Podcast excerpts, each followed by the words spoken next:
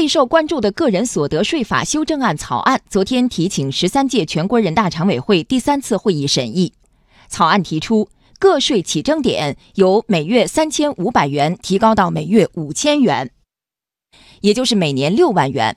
工资薪金、劳务报酬、稿酬和特许权使用费等四项劳动性所得首次实行综合征税，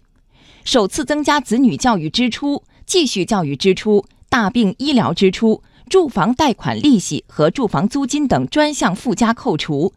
优化调整税率结构，扩大较低档税率集聚等。要闻快评：综合征收更科学。全国政协委员、会计学家张连起：